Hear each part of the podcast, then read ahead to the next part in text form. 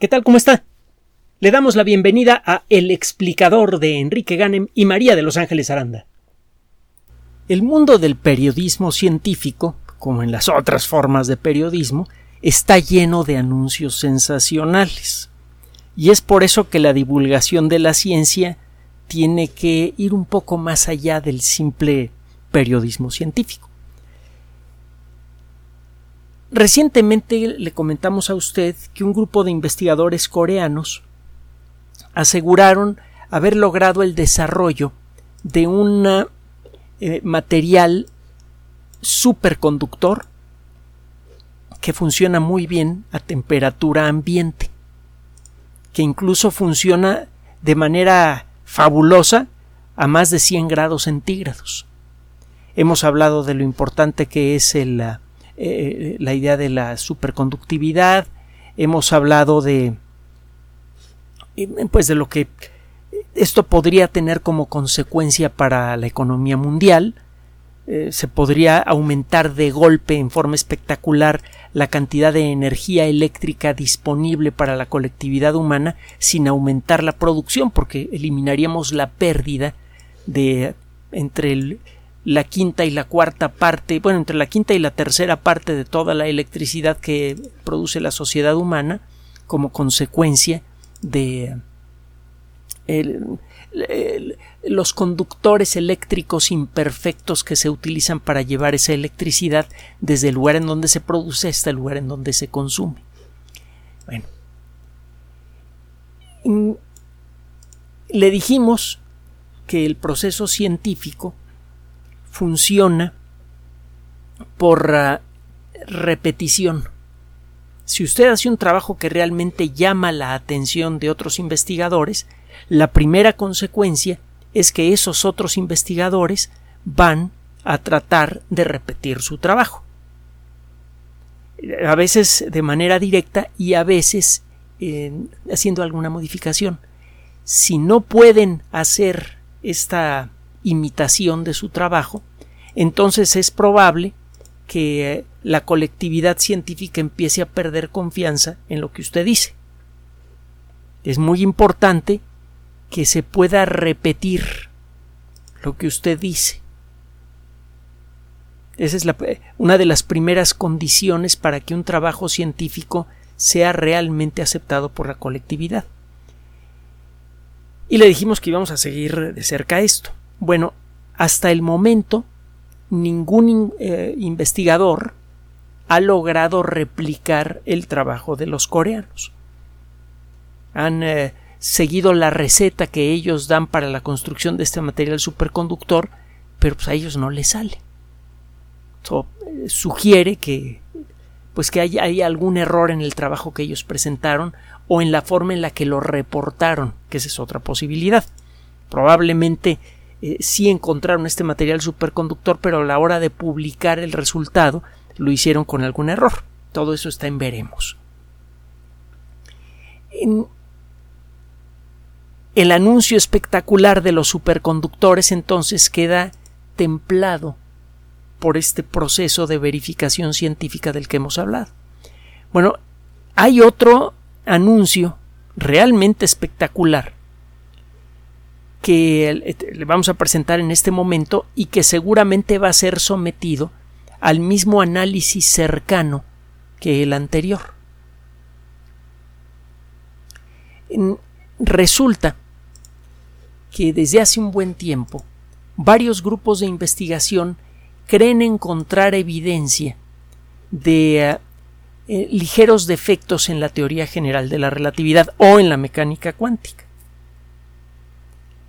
si de veras pueden encontrar estos pequeños defectos, eso abriría el camino para encontrar la manera de corregirlos y con eso ya le hemos platicado de las consecuencias que eso tiene. ¿no? Eh, eh, eh, estaríamos creando una, una, base nueva para la física y con esto es muy probable que logremos encontrar, entre otras cosas, el, la posible existencia de otros universos. Es, lo que está en juego, entre otras cosas.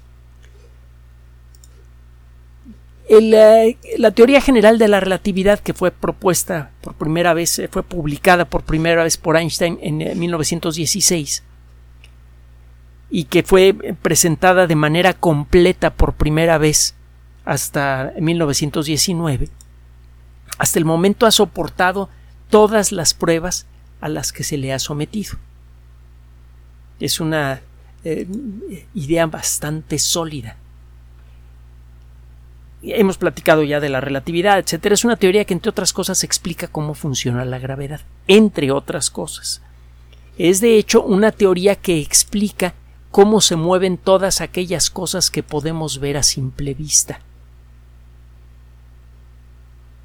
Es, eh, eh, es, una teoría casi universal del movimiento.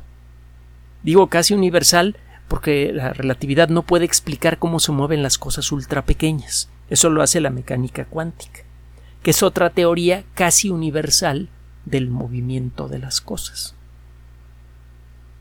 Con la misma teoría no podemos describir cómo se mueve este ratón si lo aviento por el aire o un electrón de este ratón si lo aviento por el aire. Y es algo que tiene muy molestos a los físicos desde hace mucho tiempo. Bueno, pues la idea es que alguna de esas dos eh, teorías, o las dos, necesitan alguna corrección. Probablemente alguna de estas ideas tiene algún pequeño defecto que, de ser corregido, permitiría embonarla con la teoría general de la relatividad. Y eso, a su vez, permitiría, de manera eh, eh, muy clara, crear una nueva teoría eh, una nueva base matemática para toda la física, con las consecuencias que hemos eh, mencionado en otras ocasiones. por eso, cualquier anuncio de alguien que dice que encuentra una, una diferencia entre algún fenómeno natural y lo que predice la teoría de la relatividad, pues inmediatamente llama la atención. Resulta que uno de estos anuncios acaba de ser presentado. Aquí tenemos el dato, déjeme ver. Se trata de un trabajo realizado por un profesor de física y astronomía de la Universidad Sejong en Seúl, en Corea, Corea del Sur. El trabajo es publicado en una de las revistas más importantes del mundo de la ciencia, de hecho, la que probablemente es la más importante en el mundo de la astronomía el Astrophysical Journal. Hemos hablado mucho del Astrophysical Journal. Eh, continuamente aparecen trabajos que dicen que han encontrado algún defecto en la teoría de la relatividad y bueno, los encuentra usted eh, a montones en cierto tipo de, de ambientes. Pero es muy raro que encuentre usted un artículo así publicado en una revista de este calibre. Se lo menciono porque el, eh, hecho de que Astrophysical Journal eh, publique este trabajo es en, sí mismo significativo. ¿Qué onda con este trabajo? Ahí le va. Tiene tiempo que la, la Agencia Espacial Europea opera telescopios espaciales. Uno de los más importantes es eh, la sonda el telescopio espacial Gaia. Este telescopio espacial es sucesor de otro telescopio previo, el Hipparcos, que fue lanzado en 1989 y operó hasta 1993. Eh, Gaia se encuentra, bueno, se encuentra en el espacio desde diciembre de 2013. Tardó un poquito de tiempo en llegar al eh, lugar en donde en donde hace sus observaciones, que es la misma región general del espacio en donde está ahora el telescopio espacial James Webb. Gaia toma imágenes eh, eh, eh, muy amplias del cielo, en una sola fotografía puede capturar muchísimas estrellas, y su sistema óptico y su sistema electrónico son excepcionalmente precisos si, algún, eh, si usted toma dos fotografías de la misma región del, cielo con el telescopio espacial Gaia y las compara, y una de esas estrellas se ha movido un poquitito, una cantidad verdaderamente microscópica, el, eh, el sistema Gaia lo detecta. Gaia puede detectar cómo se van moviendo lentamente las estrellas como consecuencia de su traslación alrededor del centro de la galaxia. Eso por un lado. Y por otro lado, al irse moviendo alrededor del Sol, la Tierra y Gaia, que se encuentra un millón y medio de kilómetros de, de, eh, la Tierra eh, atrapada por el, campo gravitatorio terrestre. Otro día platicamos de, de lo que son los uh, puntos de Lagrange, los puntos de equilibrio de Lagrange, se encuentra en el punto L2. Eh, Gaia es arrastrada por la gravedad terrestre también alrededor del Sol. En julio, por ejemplo, observa las estrellas desde un cierto punto del sistema solar. En enero, Gaia se encuentra y la Tierra se encuentran del otro lado del sistema solar, a 300 millones de kilómetros de distancia del primer punto. Si usted toma una fotografía de una cierta región del cielo en julio y luego toma una fotografía de la misma región del cielo en enero, las estrellas más cercanas al sistema solar parecerán moverse un poco con respecto a las más lejanas. Es el famoso efecto de paralaje. Hemos eh, puesto el ejemplo muchas veces. Si usted pone su dedo pulgar, digamos, de su mano derecha a unos 30 centímetros de distancia de su cara y primero cierra el ojo izquierdo y observa en qué dirección del cuarto se ve su pulgar y luego cierra el ojo derecho, cierra un ojo y abre el otro, verá que el pulgar parece brincar con respecto al fondo del cuarto. Eso ocurre porque su dedo está tan cerca de sus ojos que cada ojo tiene una perspectiva diferente de su dedo. Nuestro cerebro convierte esa información que viene de los dos ojos en la sensación de profundidad. Este efecto se llama paralaje. Bueno, nuestros ojos están separados por unos cuantos centímetros y logran detectar esta sensación de distancia a, una buena cantidad de metros.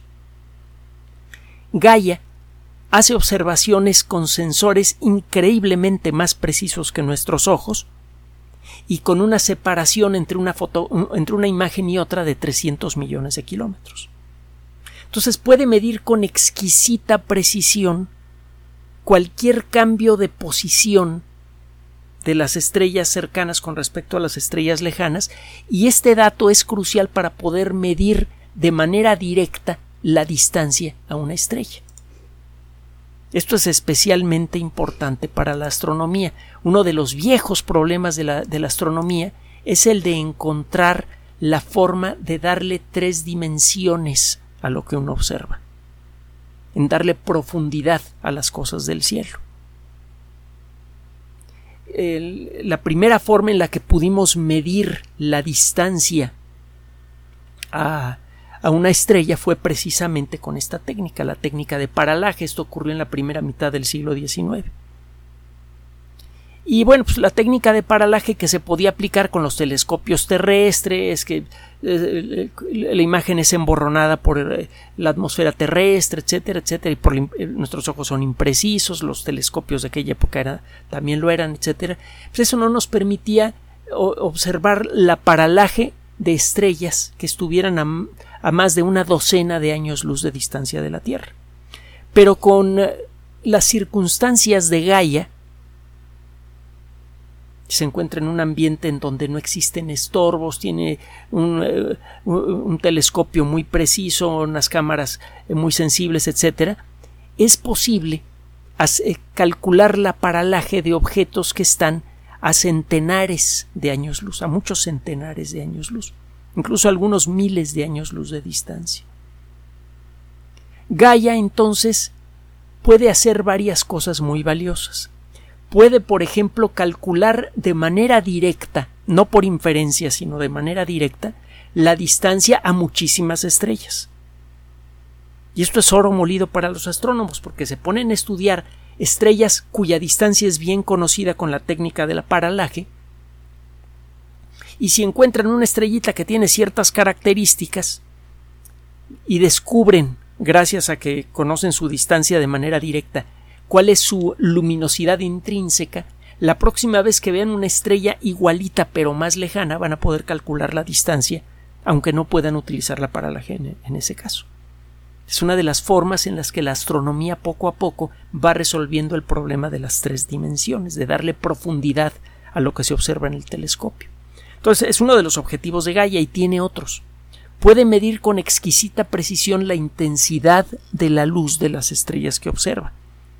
Entonces puede servir para estudiar estrellas variables de las que hemos hablado en otras ocasiones y que son super archirre interesantes. Ah, las eh, eh, estrellas variables sirven para hacer un montón de cosas en el mundo de la astronomía. Entre otras cosas, para medir distancias eh, eh, astronómicas grandes con mucha precisión. Otro día platicamos del tema, se lo prometo. Bueno, usted nos dice cuándo, ya sabe que aquí usted manda. El caso es que Gaia también puede servir para detectar planetas alrededor de otras estrellas y muchas cosas más. Por ejemplo, aproximadamente la mitad de las estrellas que se ven en el cielo son estrellas dobles. Las estrellas dobles mm, o, múltiples son estrellas que giran unas alrededor de otras por eh, atrapadas por su gravedad común.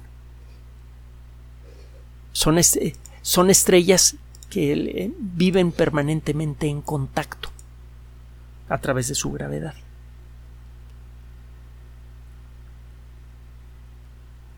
Si usted observa con mucha precisión la forma en la que se mueve una estrella alrededor de la otra, aplicando los principios básicos de la teoría de la gravedad de Newton, usted puede calcular con mucha precisión la masa de las dos estrellas que está usted observando y un montón de cosas más. Es por eso que desde hace mucho tiempo ha sido muy interesante la observación de estrellas dobles. Si usted mide con mucha precisión cuánto tiempo le toma una estrellita darle la vuelta a otra, y toma dos o tres datos más, usted puede calcular la masa de las dos estrellas con gran exactitud. Y eso a su vez le sirve para calcular cómo es, qué es lo que está pasando en el núcleo de las estrellas y un montón de cosas más. Hemos averiguado mucho de la vida de las estrellas de esta forma. La observación de estrellas variables, mm, de estrellas dobles, perdón, es algo que se viene haciendo desde hace, pues, cuando menos 100 años, poquito más, 100, 150 años. Mm, por mucho tiempo se han utilizado algunos instrumentos un poco toscos, últimamente eh, se, utilizan eh, instrumentos mucho más sensibles, como por ejemplo el telescopio Gaia. Como puede medir con exquisita precisión la posición de estrellitas chiquititas en el cielo, Gaia puede servir para ver exactamente cómo se mueve una estrella alrededor de otra. Y como hay muchísimos ejemplos de estrellas dobles, Gaia puede estudiar muchas estrellas dobles al mismo tiempo. Y es aquí en donde entra el trabajo realizado por este profesor de la Universidad de Sejong en Seúl, eh, eh, Kyu Hyun Chae es el nombre de este investigador. Se aprovechó de los datos generados por Gaia para analizar los datos de 26.500 parejas estelares que se encuentran dentro de eh, una distancia de 650 años luz de la Tierra. Si usted eh, crea una esfera imaginaria de 650 años luz de radio alrededor de la Tierra, va a encontrar muchísimas estrellas binarias. Este investigador tomó datos de 26.500 binarias. Y estuvo estudiando con gran exactitud exactamente cómo se mueve una estrella alrededor de la otra. Como le digo que usted puede calcular con gran precisión la masa de las estrellas que participan en una pareja estelar, usted puede calcular con gran precisión también en la intensidad de la fuerza de gravedad entre ambas estrellas. Tiene tiempo que la mejor descripción matemática de cómo funciona la gravedad es la que ofrece la teoría general de la relatividad de Einstein. Sin embargo, Hay eh, eh, físicos que dicen que esta es muy muy buena, es casi perfecta la teoría de la relatividad, pero proponen ideas diferentes para eh, explicar cómo funciona la gravedad, que son alternativas a la teoría de la relatividad. Una de ellas es una teoría de la que hemos hablado en otras ocasiones que se llama la dinámica newtoniana modificada. Por sus siglas en inglés es MOND. Mont dice que la teoría de la relatividad suena bonita pero que es incorrecta. Que en realidad la fuerza de gravedad no siempre funciona exactamente ni como dice Newton ni como dice Einstein. Tanto Newton como Einstein dicen que la fuerza de gravedad va per siguiendo una regla matemática simple. Si usted duplica la distancia entre dos objetos, la fuerza de gravedad entre esos dos objetos disminuye a la cuarta parte. Exactamente. Y esta regla vale no importa si los dos objetos están a un milímetro de distancia o a un año luz de distancia. La forma en la que va disminuyendo o aumentando la fuerza de gravedad es pareja en todo el campo gravitatorio.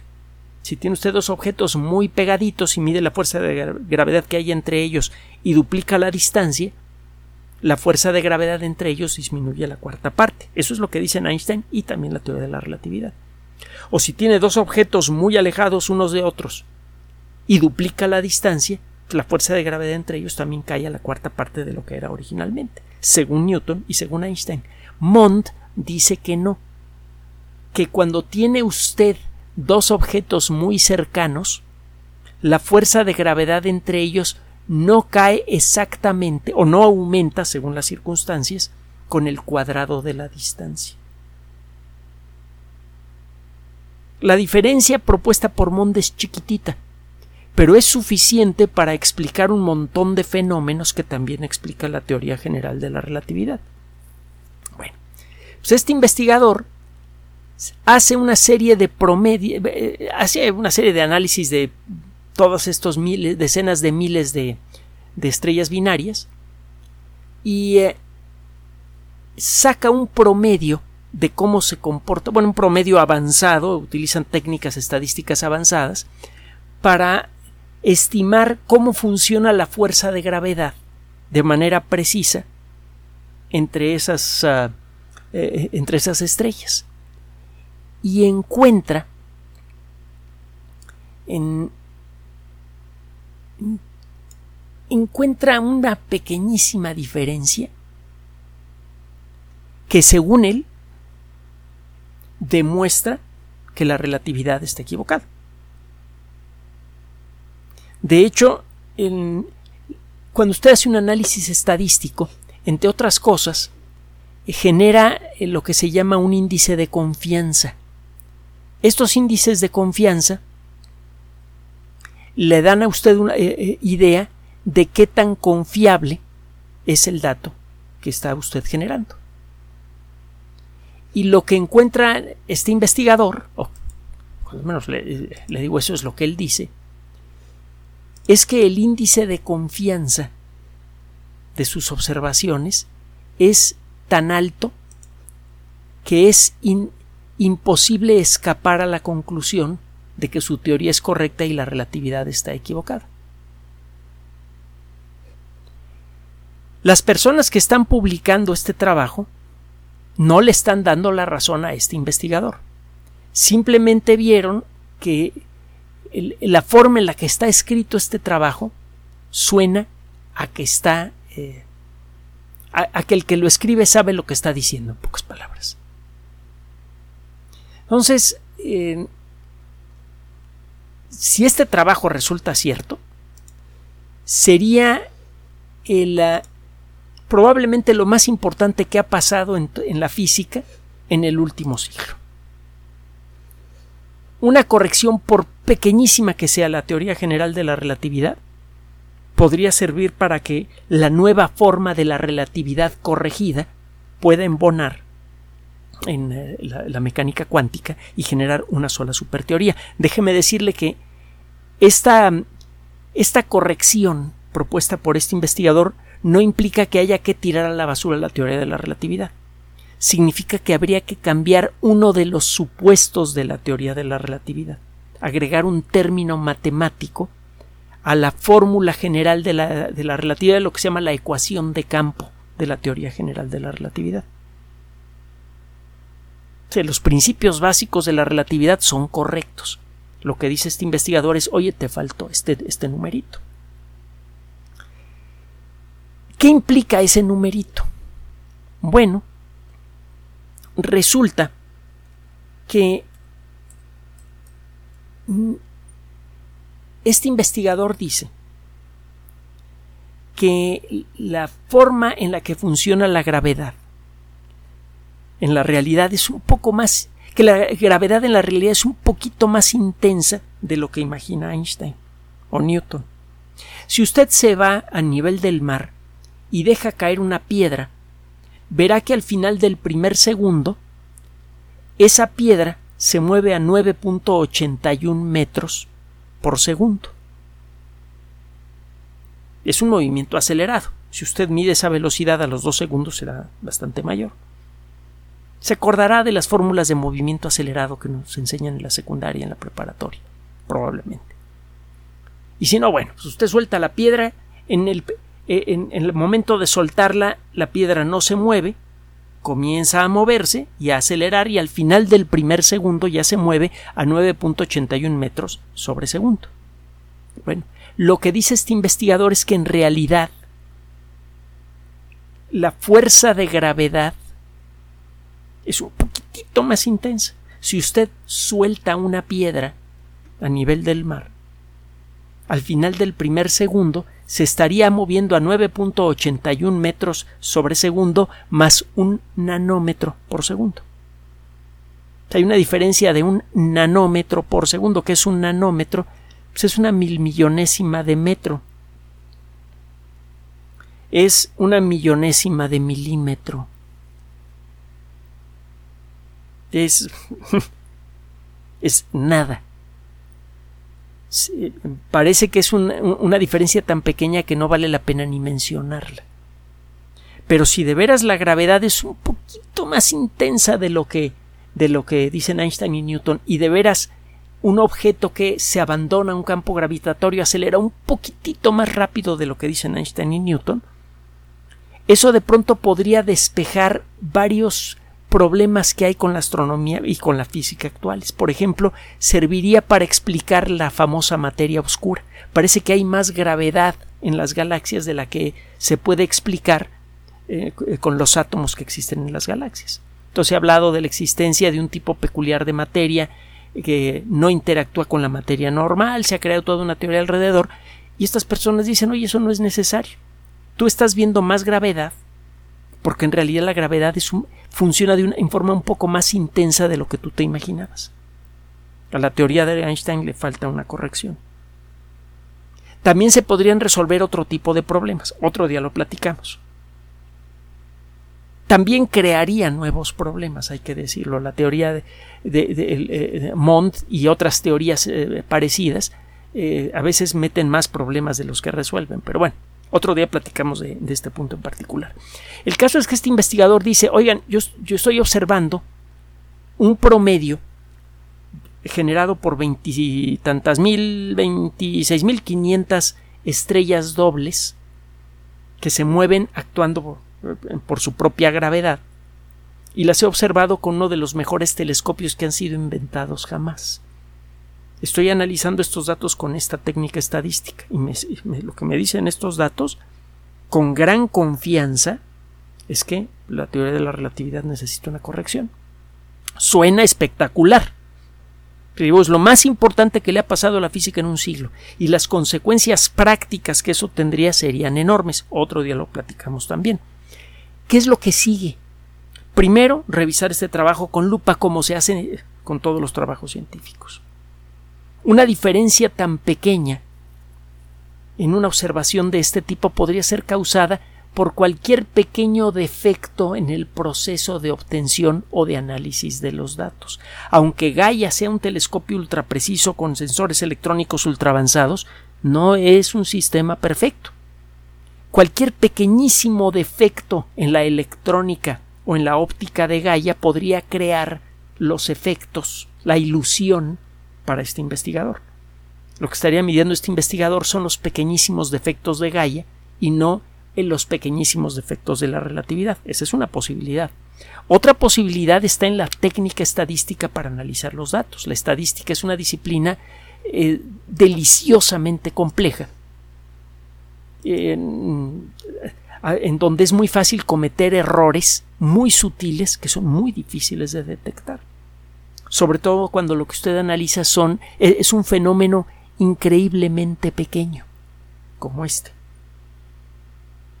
Entonces, eh, antes de que usted se me alarme o se alegre por este proceso, déjeme decirle que este trabajo va a entrar al mismo mecanismo de análisis al que entró el trabajo que mencionamos hace poco sobre los superconductores de alta temperatura. Y ya vio lo que le pasó a este trabajo, nadie ha podido reproducirlo. Vamos a ver qué le pasa a este. Como en el caso anterior, le ofrecemos mantener nuestra atención sobre este tema porque si la comunidad científica puede reproducir estos, eh, estas observaciones, los datos de Gaia están allí para que todo el mundo los, los revise,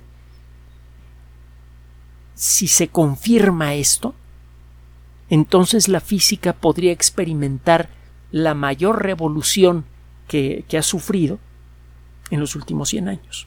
Y con esto, nuestro entendimiento sobre cómo nació el universo, cómo ha evolucionado y cuál es la naturaleza de la realidad física.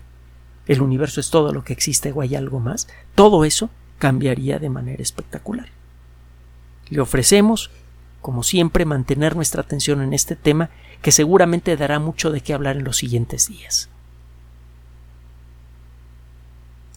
Gracias por su atención además de nuestro sitio electrónico www.alexplicador.net.